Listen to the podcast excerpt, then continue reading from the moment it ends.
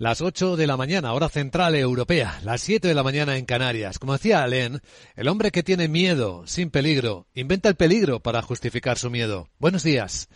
Dicen los futuros que las bolsas de Europa van a empezar tranquilas, suavemente al alza, dos, tres décimas de subida, según apunta el futuro del Eurostox, aunque el futuro del IBEX empieza a negociarse ahora mismo con lo mismo pero a la baja. Contracorriente, descenso de tres décimas. Está bajando 23 puntos. El futuro del IBEX a 8.096. Al índice de la bolsa española le pesa la incertidumbre en el sector financiero, en el sector bancario. Estamos viendo en el Parlamento precisamente ya la última parte de la discusión sobre ese impuesto temporal a la banca y también a las energéticas.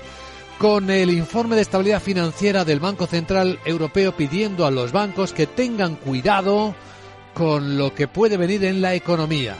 Con el vicepresidente Luis de Guindos, lo dijo anoche en la CNBC, hablando de los miedos que aún comparten o deberían compartir todos.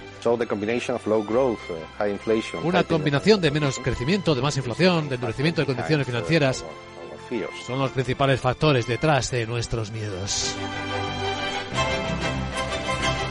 Capital, la bolsa y la vida con Luis Vicente Muñoz. También hay miedo a que los gobiernos se equivoquen. Lo hemos visto tantas veces y lo vemos tan a diario que eso forma parte de la actualidad. Lo vemos en el Reino Unido hoy cuando Jeremy Hunt, el ministro de Hacienda, detalle su nuevo plan fiscal. Se supone que habrá aprendido de la experiencia de Liz Truss y la crisis que provocó con su anuncio de rebaja de impuestos sin recorte de gasto público. Aquí parece que ya se ha puesto la venda antes de la herida Jeremy Hunt y ha dicho que el recorte del gasto público va a ser lo más grande, 40.000 millones de euros, cuando se está esperando un aumento de recaudación por impuestos de 23.000 millones. En España hay más temas de actualidad, entre ellos los que nos relacionan con el Reino Unido, porque los últimos datos, bueno, pues los vamos a comentar precisamente con el presidente de la Cámara de Comercio de España en el Reino Unido, don Eduardo Barrachena, quien saludaremos enseguida en directo en Londres. Y tras él entraremos en la gran tertulia de la economía con Ramón Tamames, Jesús Varela y Juan José Rubio, que nos acompañarán hasta el momento de la apertura de las bolsas, que ya hemos apuntado cómo están. Pero hay más cosas, porque sigue el miedo al contagio en el mundo cripto, con las caídas que no se recuperan de las cotizaciones, con los eh, efectos en otras eh, plataformas que no son FTX y con el peligro efectivamente que toque algo de la economía real, no de momento. Tenemos el precio del petróleo bajando ante un futuro inmediato de desaceleración económica. Algo más del 1% baja el petróleo esta mañana a 84 dólares 70 centavos. Está el barril West Texas americano. Y el euro sigue fuerte a 1,0386 ahora mismo en las pantallas de XTV. Y antes de saludar a nuestro invitado capital, vamos a situar las claves importantes para entender qué está pasando en el mundo con Miguel San Martín y con el cierre más o menos de la crisis del misil que cayó sobre Polonia. La OTAN descarta que Rusia fuera quien lo lanzara. Lo ha confirmado el secretario general de la Alianza Jens Stoltenberg. El análisis preliminar sugiere a un misil de defensa aérea ucraniano disparado para repeler eh, los ataques rusos. Por eso el presidente polaco Andy Duda pide tranquilidad a los ciudadanos y descarta por el momento invocar a la OTAN. También lo dice su primer eh, ministro Mateusz Morawiecki. Mm, puedo decir que la mayor parte de evidencias que tenemos sugiere que en este camino de escalada no, no es necesario activar el artículo 4 de la OTAN esta vez. Pero dicho instrumento está en nuestras manos en todo momento y, por supuesto, estaremos en disposición de tomar tal decisión si es eh, necesario. El presidente de Ucrania, Volodymyr Zelensky, sí insiste en calificarlo de agresión rusa y pide participar en la investigación.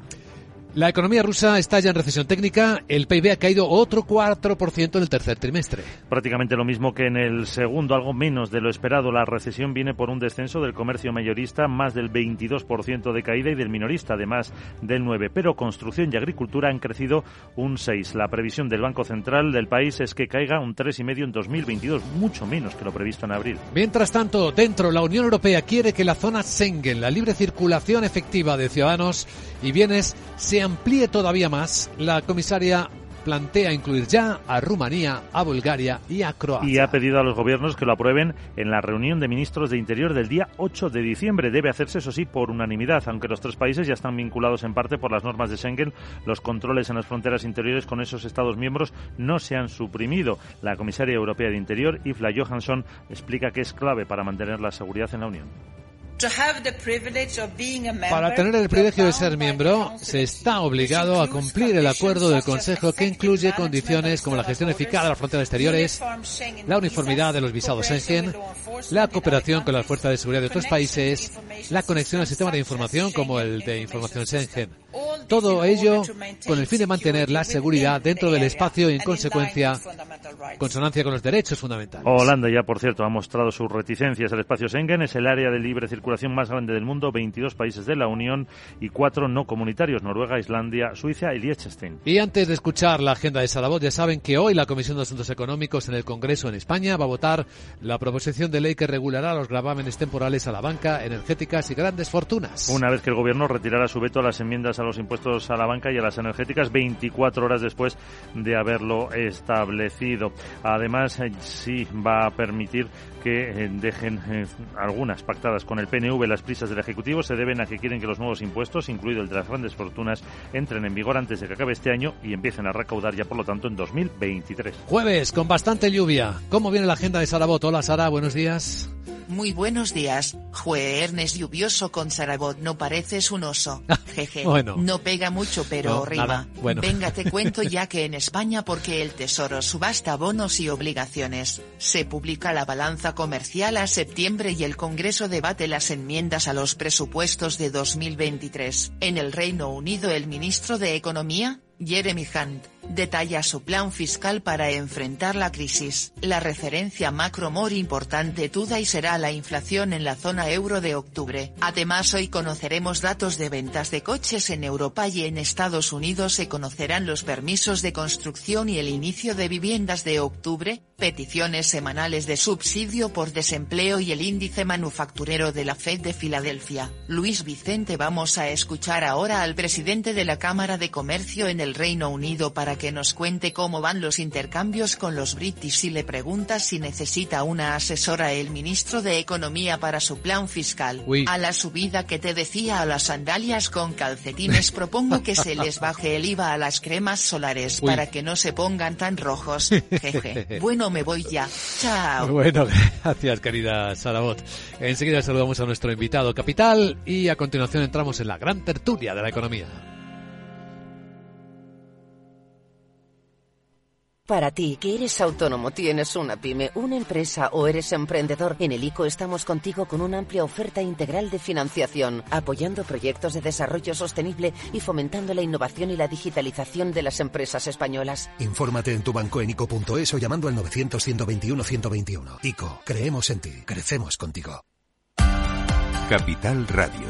Escucha lo que viene.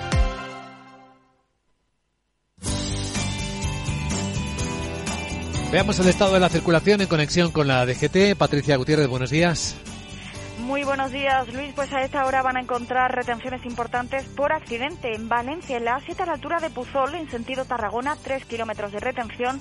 También en Barcelona, en la entrada por la C33 en Moncada y muy densa también en Guipúzcoa por accidente la AP8 en Zarauz, en sentido Cantabria. Pero a esta hora lo más complicado en cuanto a accidentes es la entrada a Madrid, en la A2 a la altura de San Fernando de Henares, 12 kilómetros de retención. También por alcance muy densa la entrada a Madrid, en la A4 a la altura de Getafe. Y un tercer accidente en Madrid obliga a interrumpir el tráfico del enlace de la M501 con la M50 a su paso por Boadilla del Monte. Van a encontrar allí mismo desvío debidamente señalizado. Al margen de los accidentes, lo más complicado en Madrid, la entrada en la A1 en San Sebastián de los Reyes y la A6 en Torrelodones. También muy densa en Valencia, la A7 a la altura de Manises en sentido Alicante.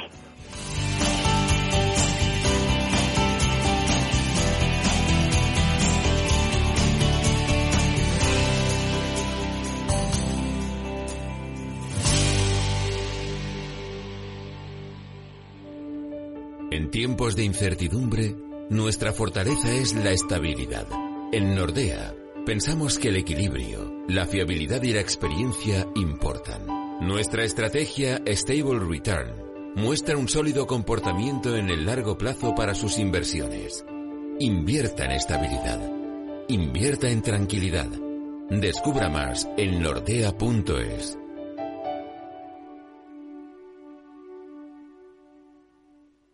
Puedes cambiar de coche, de trabajo, de pareja, de casa, pero si vienes a IG, tu trading nunca cambiará de broker. Ven a IG y descubre la casa de los verdaderos inversores. Pon a tope tu trading con IG. Todas las operaciones conllevan riesgo. ¿Sabe qué pensión le puede quedar cuando se jubile? Este sábado con Expansión consiga gratis el nuevo manual de pensiones y planes privados. Descubra la mejor manera de afrontar su jubilación, con casos prácticos y ejemplos muy útiles. Todas las respuestas a sus preguntas. Un libro imprescindible que le ayudará a tomar las mejores decisiones. Este sábado gratis con Expansión. Capital Radio.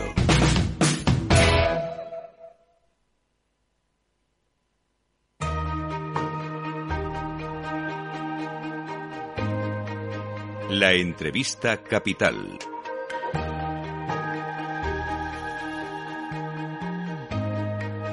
Luis Vicente Muñoz. Pues a pesar de la que está cayendo en el Reino Unido, con la inflación disparada, con esas tensiones que los mercados exteriores muestran a la expectativa de ver cómo es el nuevo plan fiscal, hay un porcentaje muy alto de empresas españolas, un 43%, inversoras en el Reino Unido, que están planeando ampliar sus inversiones el año que viene, en 2023. Es decir, siguen viendo una clara oportunidad.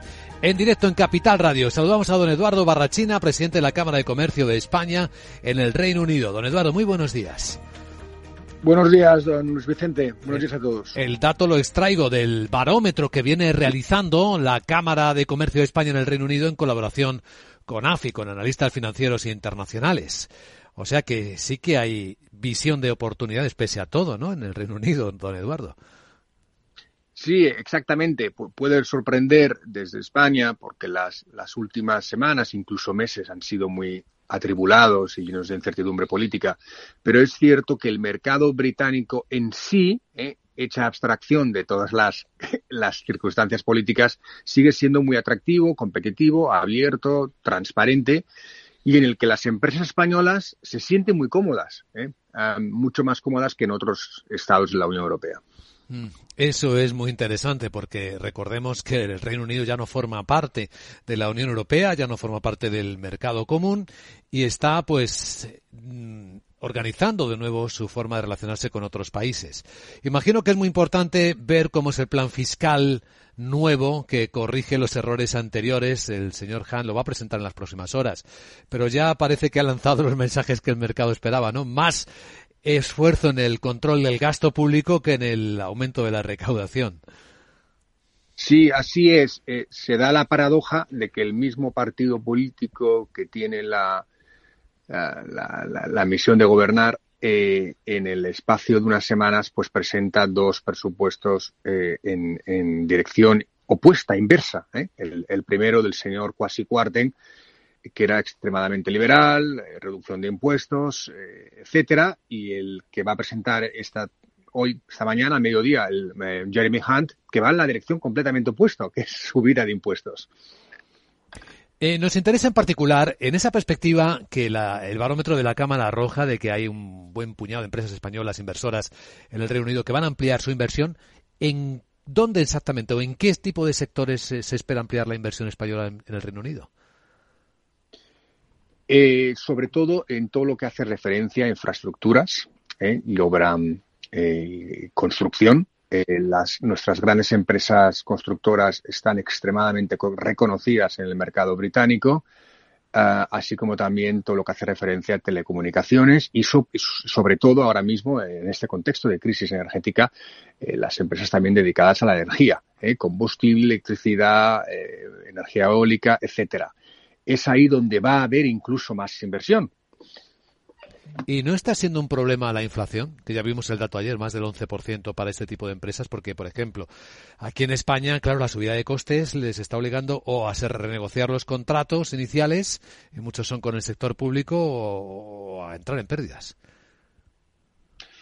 Eh, no parece que, de momento eso eh, afecte a los planes de inversión.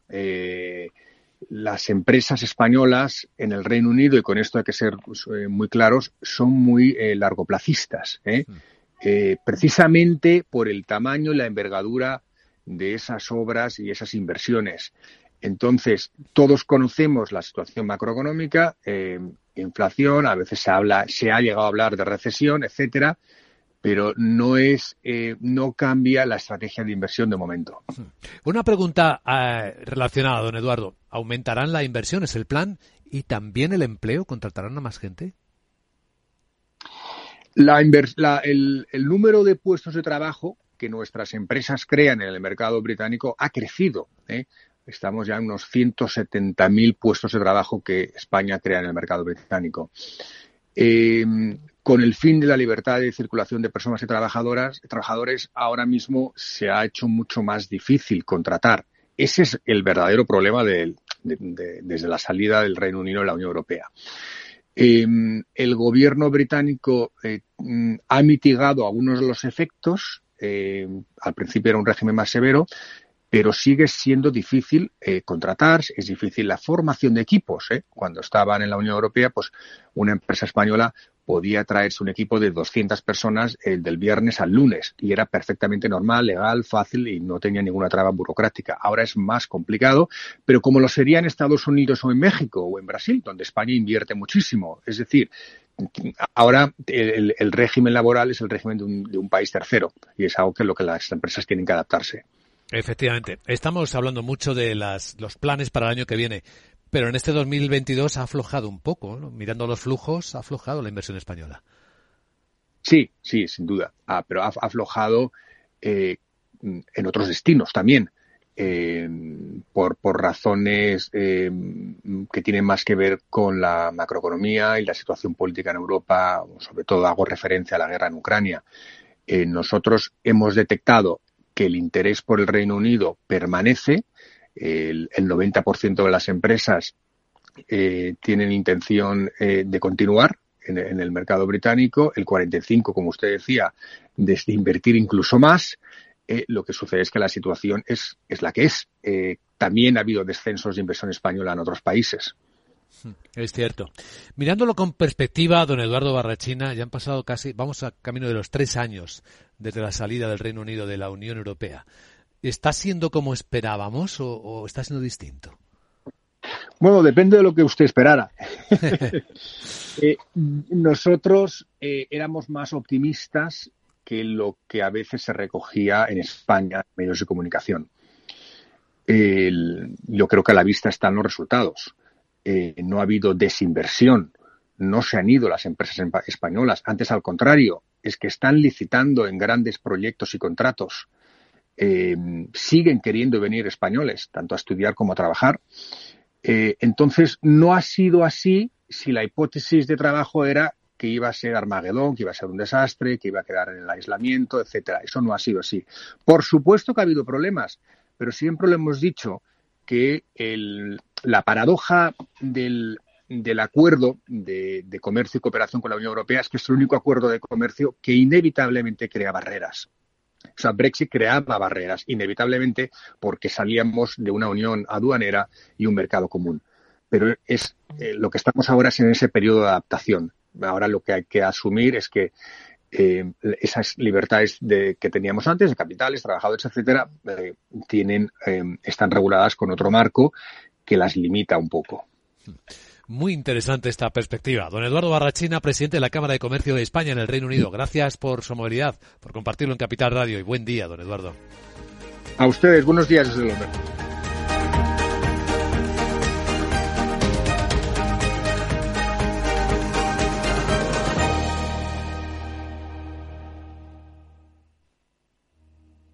Prudencia, constancia, equilibrio y flexibilidad. Valores imprescindibles para una buena inversión. Gama de fondos Dunas Valor. La gestión independiente que sabe cómo proteger al máximo su inversión en el mar financiero. Información publicitaria de productos financieros. Consultar la información legal en nuestra web dunascapital.com. En Santander Private Banking sabemos que cada victoria es el resultado del esfuerzo, el compromiso y la confianza de aquellos que nos apoyan. Por eso, como hace Rafa Nadal en cada punto, buscamos la excelencia para nuestros clientes trabajando con un modelo de asesoramiento especializado, lo que nos ha llevado un año más a ser reconocidos como la mejor banca privada de España por la prestigiosa revista de Banker. Santander Private Banking. Cada victoria nos empuja para seguir mejorando. ¿Busca un broker de confianza? Con CMC Markets obtendrá acceso a más de 12.000 mercados a nivel mundial, estando siempre respaldado por nuestro equipo local. Opere en CFDs sobre el DAX, Dow Jones, IBEX, oro o acciones con un broker regulado supervisado por la CNMV. Opere con el mejor. Pruébelo sin compromiso con una cuenta demo. Entre en cmcmarkets.es o llame al 911 140 700. CMC Markets. Más de 30 años al servicio de los inversores. Los CFD son instrumentos complejos y están asociados a un riesgo elevado de perder dinero rápidamente debido al apalancamiento. El 78% de las cuentas de inversores minoristas pierden dinero en la comercialización con CFDs con este proveedor. Debe considerar si comprende el funcionamiento de los CFDs y si puede permitirse asumir un riesgo elevado de perder su dinero. ¿Sabe qué pensión le puede quedar cuando se jubile? Este sábado con Expansión consiga gratis el nuevo manual de pensiones y planes privados. Descubre la mejor manera de afrontar su jubilación, con casos prácticos y ejemplos muy útiles. Todas las respuestas a sus preguntas. Un libro imprescindible que le ayudará a tomar las mejores decisiones. Este sábado gratis con Expansión.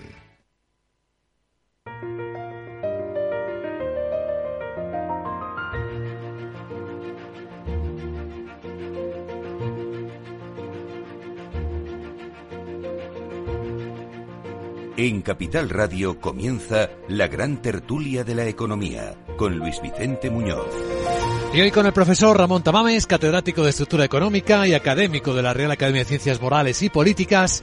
¿Qué tal, profesor Tamames? ¿Cómo está usted? Pues bastante bien y además contento con la lluvia Muy que bien. nos está acompañando estos días y aunque todavía no sea decisiva para, para llenar los embalses, pues a la agricultura le viene muy bien, le da la tierra lo que se llama el tempero para mm, hacer siembras retrasadas o mejorar las siembras que teníamos ya hechas. Muy bien y además eh, bastante interesado en lo de eh, la COE hoy que anuncia el estudio de la cualificación de los trabajadores en las empresas españolas, que es un tema muy importante. Uf, va a ser, eh, bueno, Muy algo- importante. Muy importante, desde luego. Don eh, Ramón Tamames, en la gran tertulia de la economía, acompañado por don Juan José Rubio, catedrático de Hacienda Pública, exdirector del Instituto de Estudios Fiscales. ¿Cómo estás, Juan José? Buenos días. Pues Buenos bien, días. bien. Eh, encantado de que llueva, efectivamente. Con don Ramón yo estoy en la idea de que tiene que llover y tiene que llover a cántaros. muy bueno, muy bueno. Jesús Varela, presidente de Buenos días. ingleses, ¿no? Sí. Con perros y gatos. Efectivamente. Cats and dogs. ¿Qué tal, Jesús? Muy bien, muy bien. Eh, animado, animado por esta vez. Sí, He estado- sí, porque hemos tenido una reunión con el presidente del ICO en el Club Exportadores y la verdad es que nos ha transmitido, bueno, Cu- cuéntanos, una cuéntanos, matización. ¿qué ha sí, pasado? sí, no, no, bueno, a ver, ha estado eh, dando datos reales, datos reales, indicadores que, bueno, mm, matizan bastante, digamos, eh, la- la- la- la- el estado de ánimo de empresarios como nosotros que, que lógicamente estamos preocupados mm, porque además nuestra situación es eh, muy precaria en cuanto somos, uno, pymes y dos, eh, empresas en el sector eh, de ¿Os ha dado exportación. datos para el optimismo? Sí, sí, por lo menos para matizar bastante las cosas. O sea, En particular, ¿qué es lo que a ti te ha pues a mí, a mí lo que más me ha gustado es que de momento parece que la, la in- incidencia de, de los, de las moras y de los, de los impagos eh, está bastante contenido y que bueno hay cierta solidez financiera, lo cual en una situación de carencia, porque es que es la que es, eso es verdad,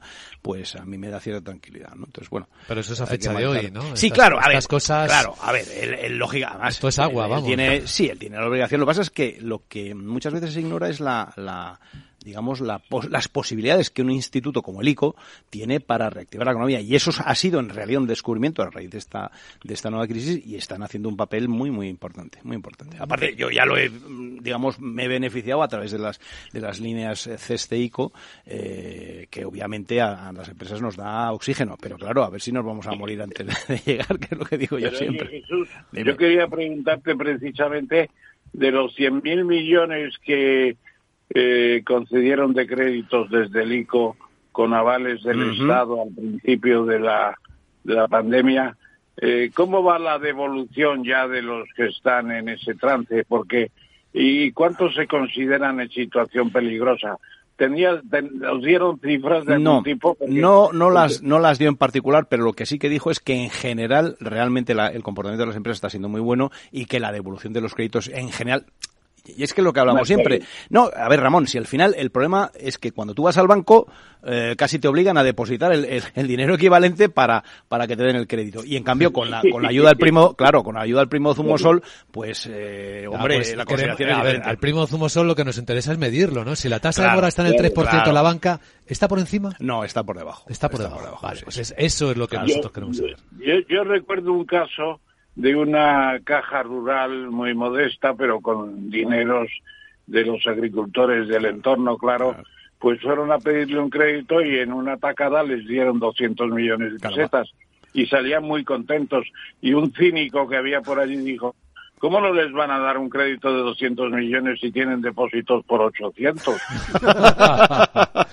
Poco les dieron, entonces. Bastante lógico, ¿no? Claro, No, pero está claro que en este momento el tema de la financiación bancaria se está poniendo complicado. Claro. Se está poniendo complicado. Entonces, alternativas a la financiación bancaria hay que potenciarlas.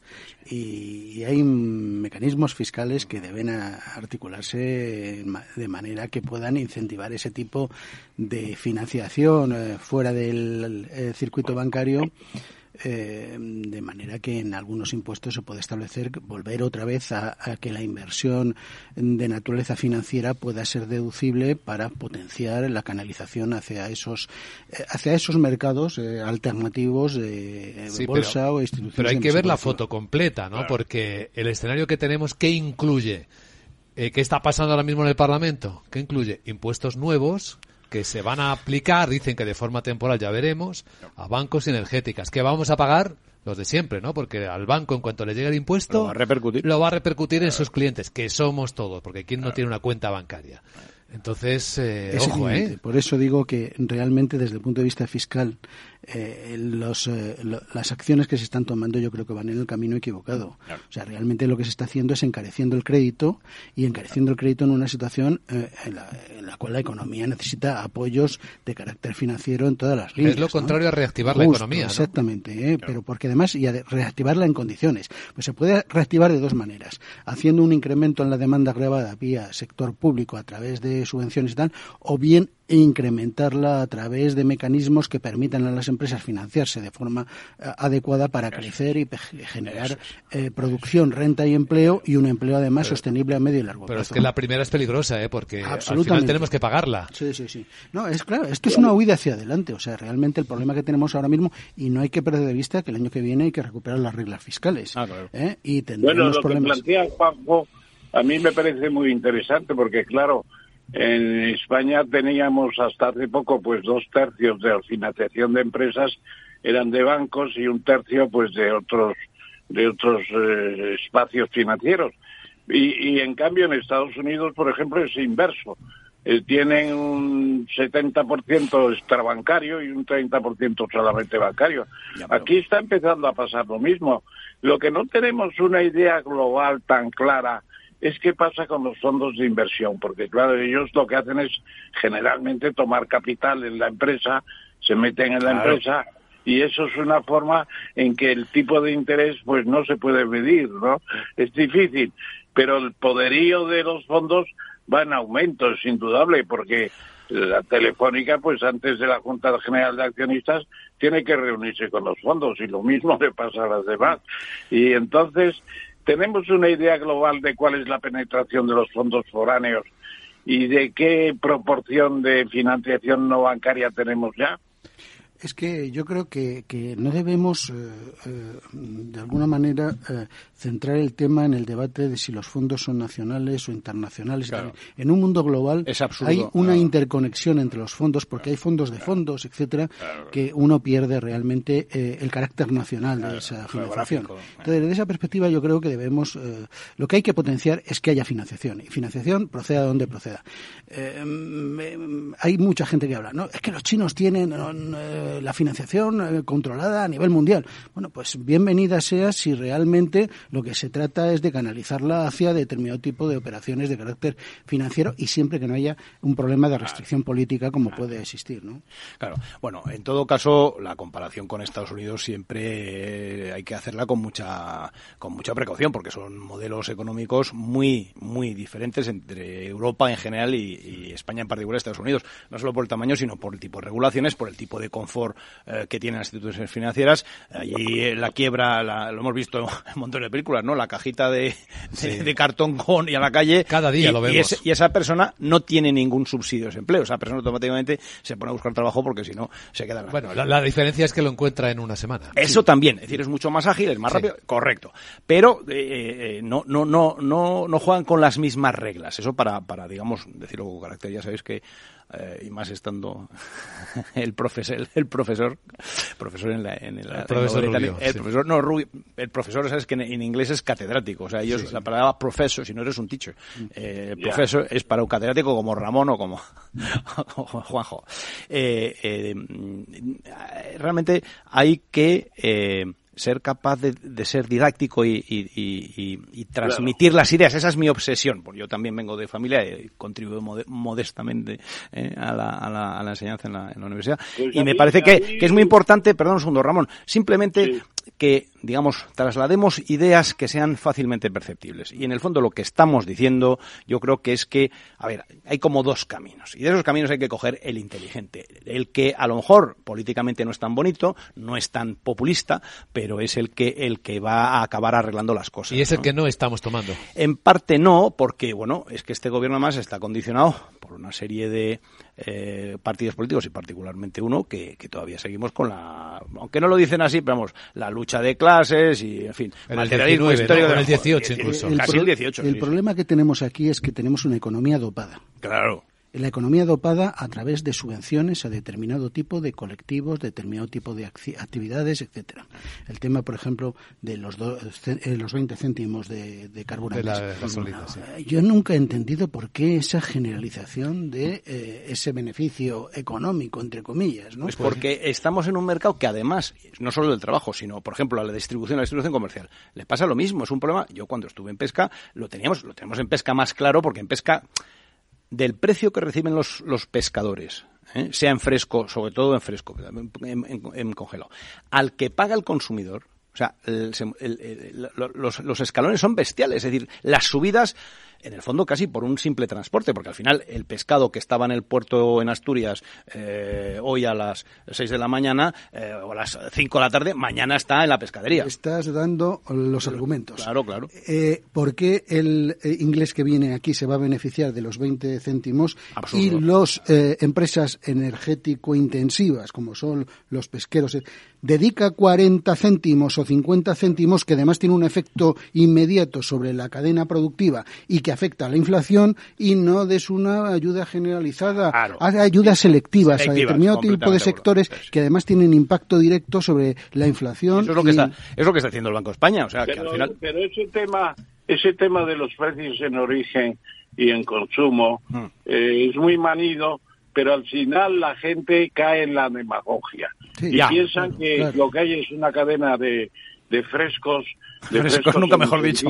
de talante de talante crematístico que se van tomando su parte sin contribuir con nada. Ya pero Ramón eh, solo, Ramón Ramón solo un inciso. Es verdad o sea es verdad que no hay que hacer demagogia pero es verdad que la, escalada de precios el multiplicar los precios entre dos y cuatro es una barbaridad que solo pasa fíjate tú ayer teníamos en la Real Academia de Ciencias Morales y Políticos un encuentro con con el Consejo de Estado, que por cierto estaba la nueva presidenta, y, y la cosa fue muy interesante porque en realidad eh, yo puse el ejemplo de Mercadona. Mercadona tiene los interproveedores, tiene sus eh, zonas de, de reagrupación regional de productos con una distribución que está, digamos, digitalizada hace 30 años y, y luego tiene el strangling, a los interproveedores los estrangula Los estrangula, prácticamente en el sentido literalmente, económico. literal. Y luego los,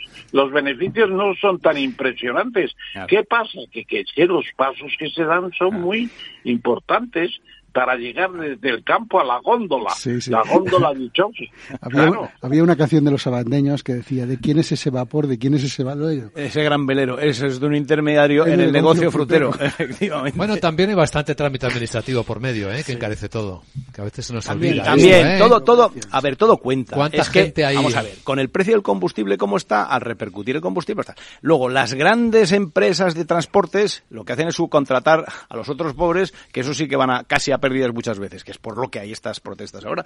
Es decir, son, son problemas, muchos de ellos también heredados de la época de la posguerra, en la que, bueno, la comisaría de abastecimientos de transporte fijaba los precios. Es decir, eh, Sí, sí, un pero es que intervencionismo. un conductor puede conducir tantas horas, es decir, hay limitaciones, hay que gestionar eso, es entre medias Pero entonces, hay mucha Jesús, intervención. Jesús fijaba los precios, pero fue cuando se inventó en España el kilo de 700 gramos. Sí, sí, sí, sí, porque aquí la picaresca popular, claro, que te lo cuente Ramón. Ramón, cuéntalo. ¿Qué es eso del kilo Pues de eso, 700 pues que gramos? baja- que- que, querían subir los precios y, y lo que pasa es que no les permitían y entonces lo que hacían es rebajar el peso. Y en vez de un kilo de mil gramos era de 700. ¿Y creéis que está pasando algo de eso ahora? Porque veo a la gente, Bueno, personas ha, ha midiendo. siempre. Aquí, aquí los pesos no se revisan, no los precios, los pesos.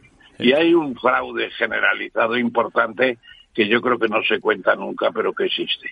Bueno. Sí, sí, además la, la, la tendencia marginal a- al poner el dedo en el peso es muy, muy antigua y muy... eh, en la, en el, en la tenemos metida en el disco duro los españoles, eh, sin, bueno, sin, sin llegar a lo de los argentinos, pero bueno. Eh, Estamos en la gran tertulia de la economía en Capital Radio. Dejadme que os cuente enseguida cómo vienen las bolsas y continuamos.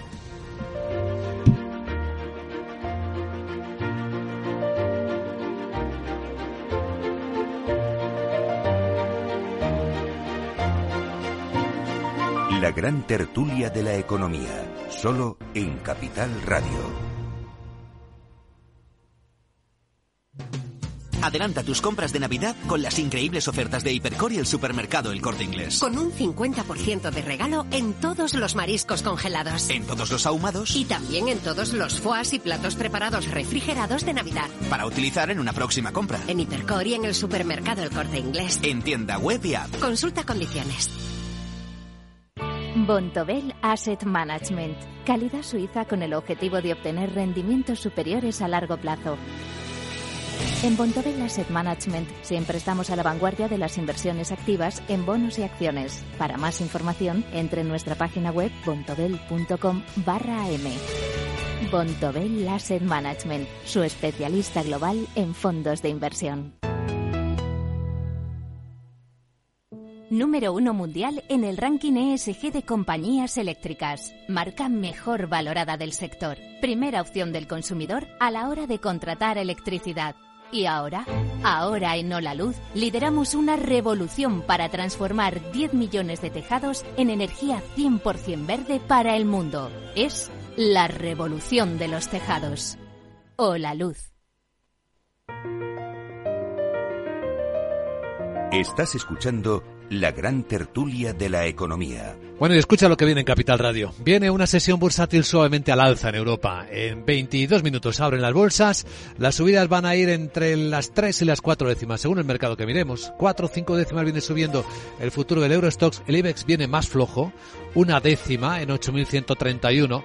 Y esto puede tener mucho que ver con lo que vamos a hablar ahora, ¿eh? del impuesto que está eh, augurando un futuro más complicado a las cuentas de los bancos, también de las energéticas. Estas, estos dos sectores pesan bastante en la bolsa española. El futuro del mercado americano, el SP, 18 puntos arriba, 5 décimas, está entre el 1986, según veo en las pantallas de XTV. Si inviertes en bolsa, esto te interesa. XTB tiene la mejor tarifa del mercado para comprar y vender acciones y ETFs. No pagues comisiones hasta 100.000 euros al mes. Si inviertes en bolsa o quieres empezar, más sencillo imposible. Entras en xtb.com, abres una cuenta online y en menos de 5 minutos compra y vende acciones sin comisiones. Además, te atendemos 24 horas al día. ¿A qué esperas? Más de 500.000 clientes ya confían en xtb.com. Un broker, muchas posibilidades. xtb.com. A partir de 100.000 euros al mes, la comisión es del 0,2%, mínimo 10 euros. Invertir implica riesgos. Bueno, la gran tertulia de la economía hoy con Juan José Rubio, con Jesús Varela, con Ramón Tamames. Ya sabéis que la Comisión de Asuntos Económicos en el Congreso va a votar la proposición de ley que va a regular esos gravámenes temporales con bonitos nombres como impuesto solidario a la banca, a las energéticas y a las grandes fortunas también. Y que bueno, ha habido cambios y marcha atrás del gobierno porque en las últimas 24 horas el secretario de Estado de Presidencia, Rafael Simancas, ha remitido una carta al Congreso pidiendo que se anulara la misiva que había enviado el día anterior. Retira, por lo tanto, el veto a las enmiendas a los impuestos a la banca y a las energéticas que estaban activas antes. Mucha gente nos habremos perdido por el camino. No sé si el profesor Rubio nos puede ayudar al respecto de qué va a salir de aquí. A ver, eh, no lo tengo claro, ¿no? O sea, no lo tengo, no lo tengo claro. No lo, estamos apañados. No lo tengo claro, entre otras razones, porque son impuestos ad hoc que se crean eh, en determinadas situaciones extraordinarias que no, no tienen el carácter de impuestos realmente porque mm, eh, son prestaciones excepcionales. Exacciones fiscales. Sí, sí, unas prestaciones públicas pecuniarias o no sé qué. Bueno, que lo llamen donativo forzoso. sí, o algo así, exactamente. O, sí, o, impuesto de capitación eh, a determinados sectores o cosas de este tipo. El problema fundamental es que no tiene sentido establecer eh, un impuesto sobre beneficios extraordinarios existiendo ya un impuesto de sociedades.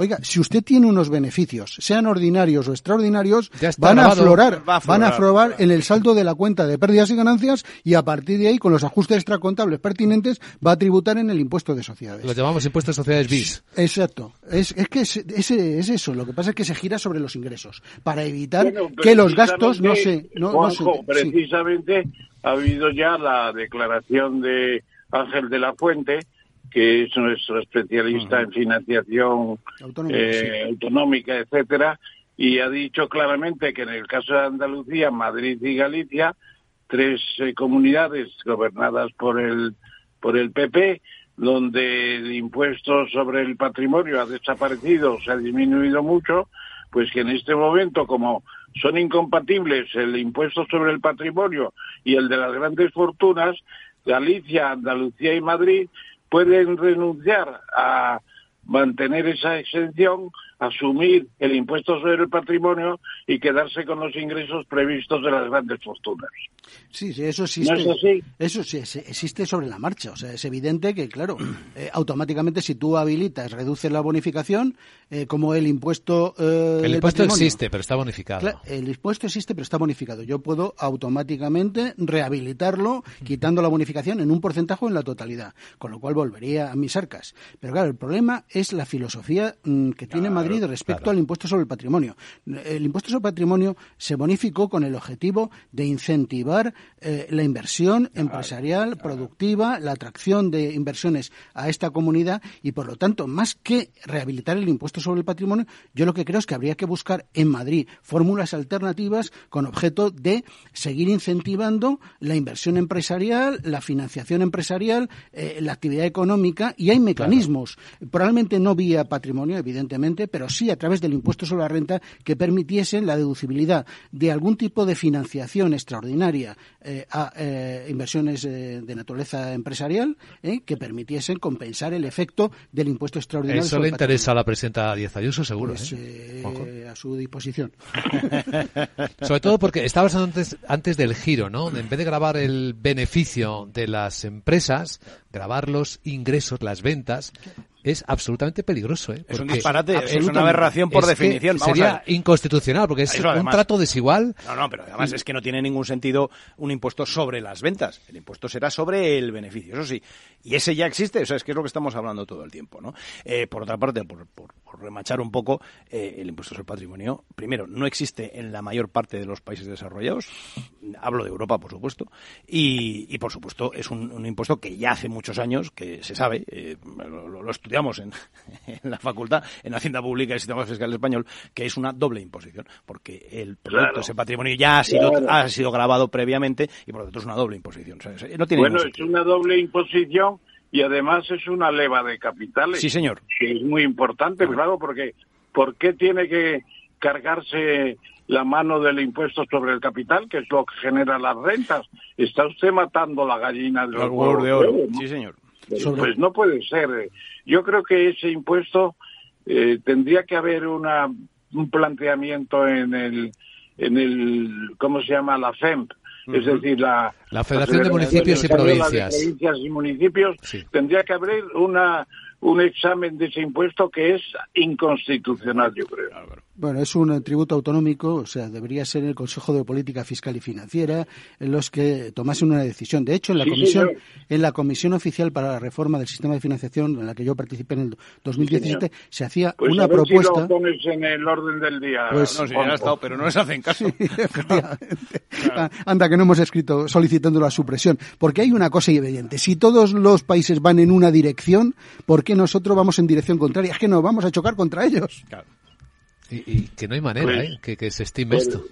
Bueno, es Ah, un es- tema es que- populista, es un pero- tema de marketing político. Pero lo mismo, porque volvemos a, a caer en las trampas de, de- de- del neomarxismo este rampante, que es una verdadera termita. Y, Es un peligro para el país. Para todo el sistema económico. Pero, pero si me permites, es que este impuesto que van a aprobar tiene una bomba de relojería, que es el tratamiento a los no residentes de alto capacidad económica. Claro, A ver, se ¿por van a alargar todo. Porque los van a, Claro, los van a grabar cuando hasta ahora no estaban grabados en Se irán a determinadas Irlanda, circunstancias. se irán a Irlanda. Y a Portugal. ¿Eran no, no residentes? No residentes, eh, sí, con cierto Les va a faltar cinco minutos Claro, para irse, claro, claro. claro, claro, claro, ahí está, ahí está. Porque esos no tienen Y ningún las, empresas, obstáculo. y las empresas familiares también, ¿eh? Van a Oye, sufrir con esto. Luigi, Luigi, querría dar dos buenas noticias que se han resaltado suficientemente. La primera es que el 1 de enero entra en el euro eh, Croacia, pa- país número 20, Sí. y entonces habría que hacer una llamada de atención a Dinamarca, a Suecia, a Chequia, a Polonia, que siguen sin estar en el euro. Es increíble. ¿Por qué regla de tres estos países no entran en la moneda común? Porque, Bueno, porque el rey, tema, perdona, pero porque el Reino Unido tampoco. Sigue. él Porque el Reino Ah, Unido bueno, tampoco lo hizo. Unido, Claro. Pero tenía la cláusula de opting out, que entraría cuando quisiera, lo dijo la señora Thatcher. Y la segunda noticia es que en contra de lo que pasó en 1588 con la Armada Invencible, que después de la excursión de la, la Armada Española, pues al año siguiente vinieron los ingleses a machacar a los mismos barcos que estaban reparándose en los arsenales, pues en contra de eso hoy Navantia cierra un contrato de 1.800 millones Sí, con el Reino Unido. les, fabricamos los barcos, sí señor.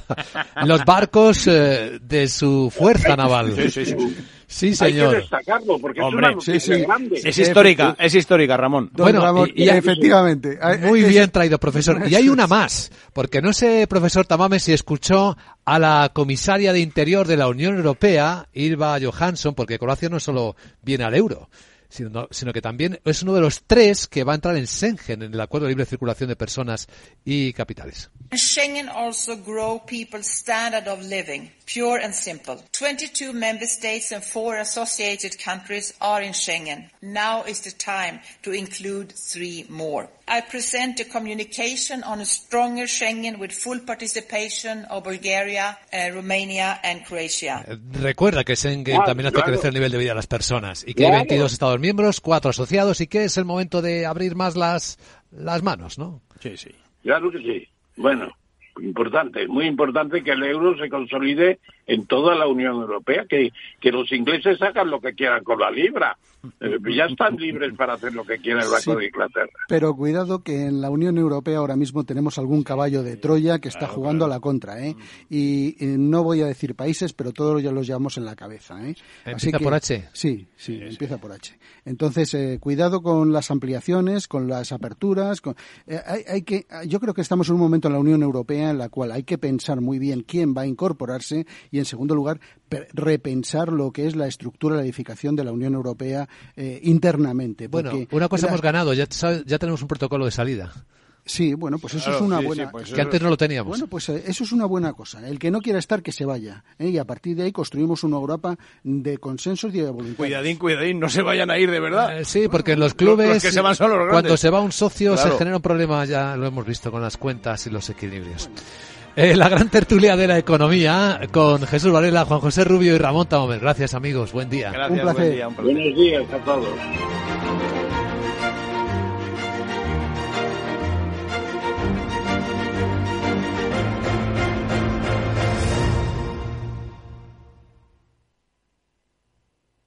Hoy en día encontrar la herramienta que pueda resistir el paso del tiempo es fundamental en la renta fija. Es por eso que MFS Investment Management adopta un enfoque Active 360. Visite mfs.com barra Active 360. Desde hace más de 75 años nos preocupamos por todo lo que tiene valor en tu vida. Ahora, en Caser Asesores Financieros, también cuidamos de tus intereses. Te ofrecemos un asesoramiento diferencial e independiente para que alcances tus objetivos de inversión. Caser Asesores Financieros, seguros de tu inversión. Contacta con nosotros en info arroba caserasesoresfinancieros.es o en el 91 762 3442.